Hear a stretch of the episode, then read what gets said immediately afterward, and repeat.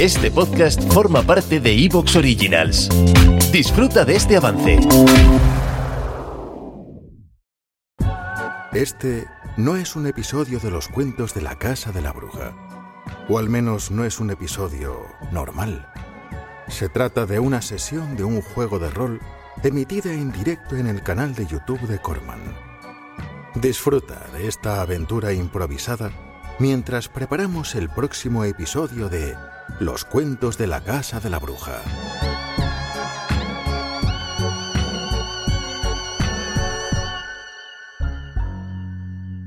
Hola corazones, bienvenidos a una nueva merienda rolera con el grupo AliExpress para jugar Horror en el Orient Express. Eh, primera temporada, Londres, bailando en la niebla nocturna y posiblemente último episodio de esta primera temporada. ¿Quién tenemos por aquí?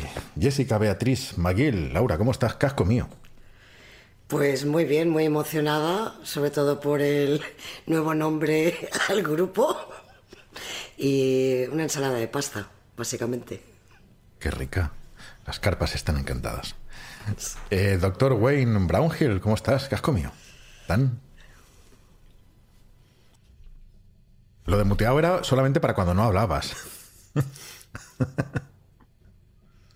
Sigue muteado. pero Vamos a observar cómo mueve los labios en silencio.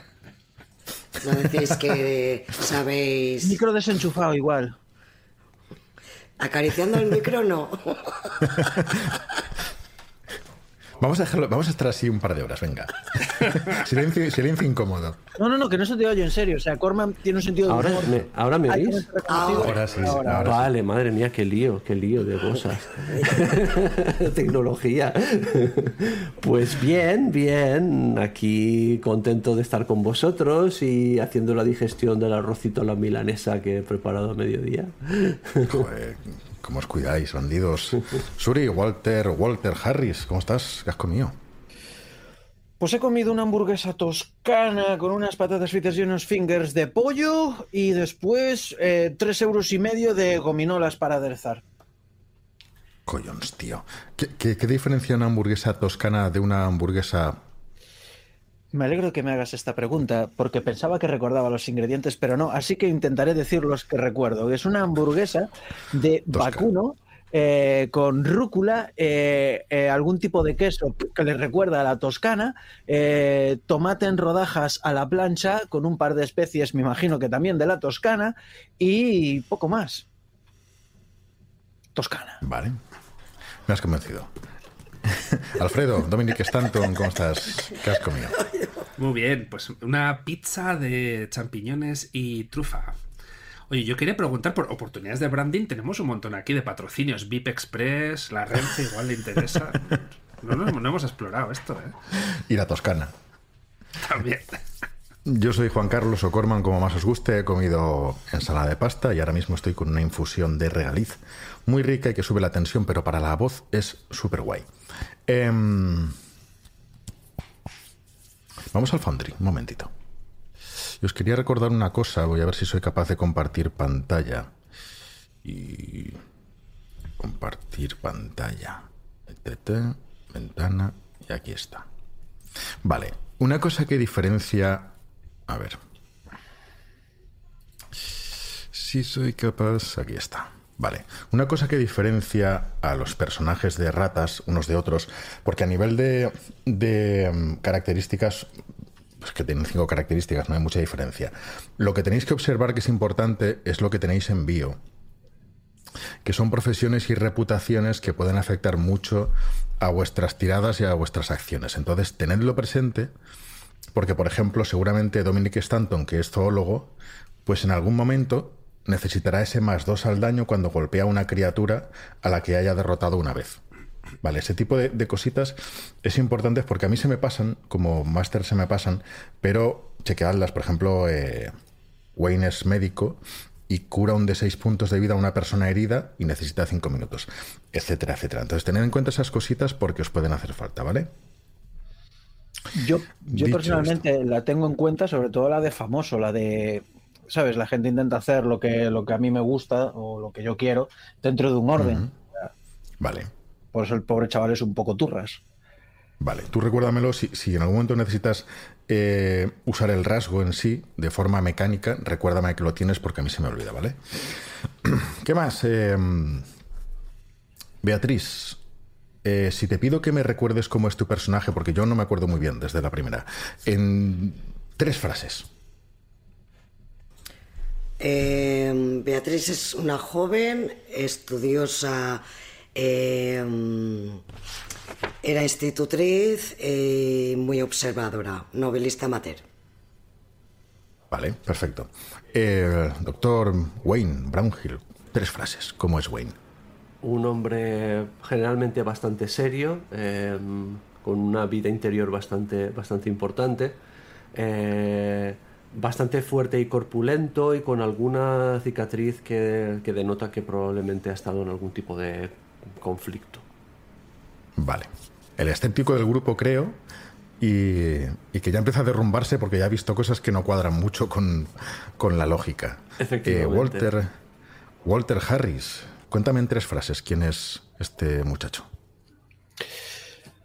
Uf, porque todavía no existe, pero sería un, periodista cuya, cuya esencia es una mezcla entre correcaminos, que está dispuesto a ir a donde haga falta para poder cubrir una noticia, y coyote, porque al final las noticias las únicas que puede cubrir bien son las de hacer guías para viajes.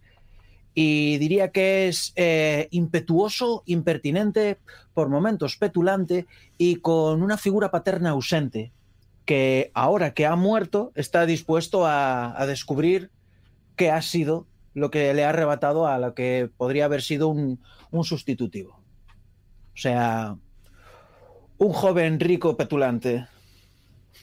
Vale, ok. ¿Y eh, Dominic Stanton? Pues Dominic es un joven que acaba de terminar sus estudios y hasta ahora todo más o menos estaba decidido en su vida, pero ahora se está planteando qué hacer con el resto de su vida, cosa que no se había planteado. Está un poco perdido y bueno, la verdad es que ha tenido una vida fácil hasta ahora, así que es un poquito ingenuo, un poquito confiado, mm, alegre mm, y bueno, seguramente sea el que leve la moral un poquito en momentos oscuros. Vale.